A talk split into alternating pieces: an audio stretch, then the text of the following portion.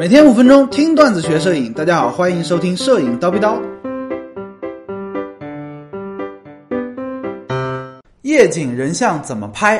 说到在晚上拍摄人像啊，很多同学一拍脑门就说：“哎呀，开内置闪光灯啊！”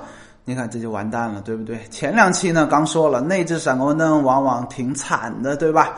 往回翻几期，我们深刻的叨逼叨过这个事儿。那应该怎么拍呢？哎，上过高老师闪光灯课程的同学呢，就不用听这一期了。我们这里呢，只讲一些简单的技巧，不用闪光灯，哎，怎么在晚上拍出漂亮的夜景人像？首先，我们来说说器材啊，这个夜景啊，算得上是一个暗光的环境，对于器材的要求还是比较高的啊，尤其是你的镜头方面，最好呢能够拥有一颗大光圈的定焦镜头。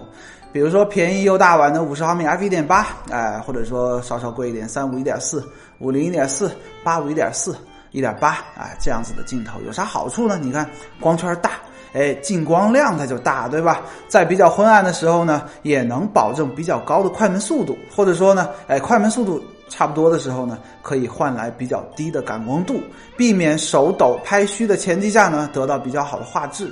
这就很好理解了。我们打个比方啊，比如说你用 f 四的镜头去拍照，感光度呢，由于它暗嘛，感光度可能会飙到 ISO 三千二，哎，才能保证明亮，同时呢手不抖，哎，相对高的快门速度。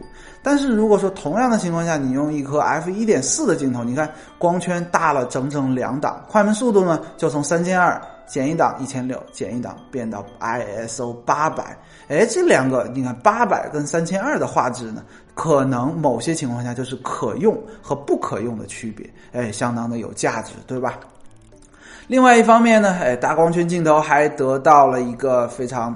棒的虚化效果，在夜景的时候呢，借助这个特性，我们可以把背景上的路灯啊、车灯啊、呃商场的这种广告灯箱啊，都虚化成那种漂亮的光斑，哎，一坨一坨圆圆的光斑，哎，效果呢就会显得非常的梦幻啊。至于相机方面，其实没什么特别的啊，全画幅、半画幅都是可以的，当然全画幅高感画质可能会更好一点，所以说更加推荐。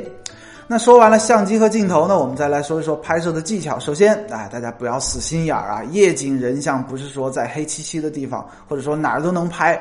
比如说楼下黑漆漆的小树林，你真的就没有办法去拍，对吧？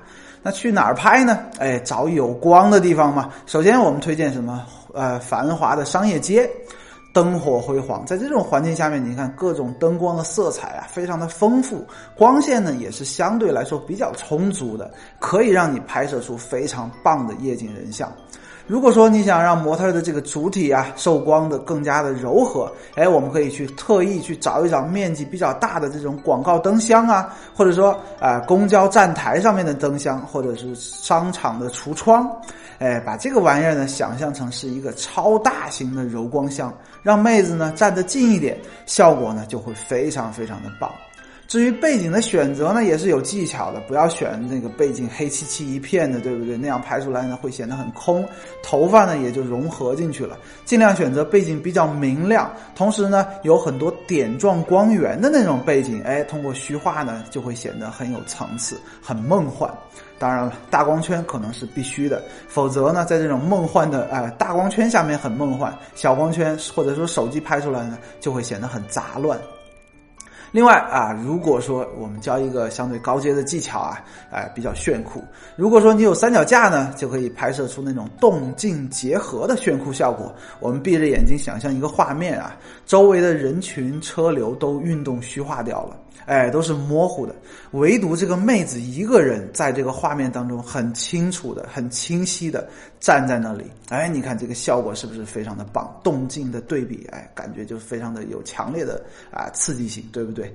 拍摄的技巧呢，其实相对来说比较简单啊，大家不要把这些事想得很复杂。首先用三脚架，不然的话你端不稳嘛。哎，快门速度相对来说比较慢，比如说两秒、三秒，或者说更长。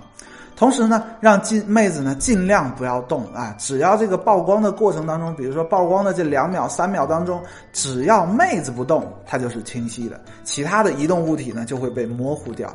哎，大家不妨尝试一下。当然了，需要说明这种形式呢，你很难保证这个妹子她是完全静止的。所以说呢，我们建议你多拍几次啊，选择其中最清晰的一张就可以了。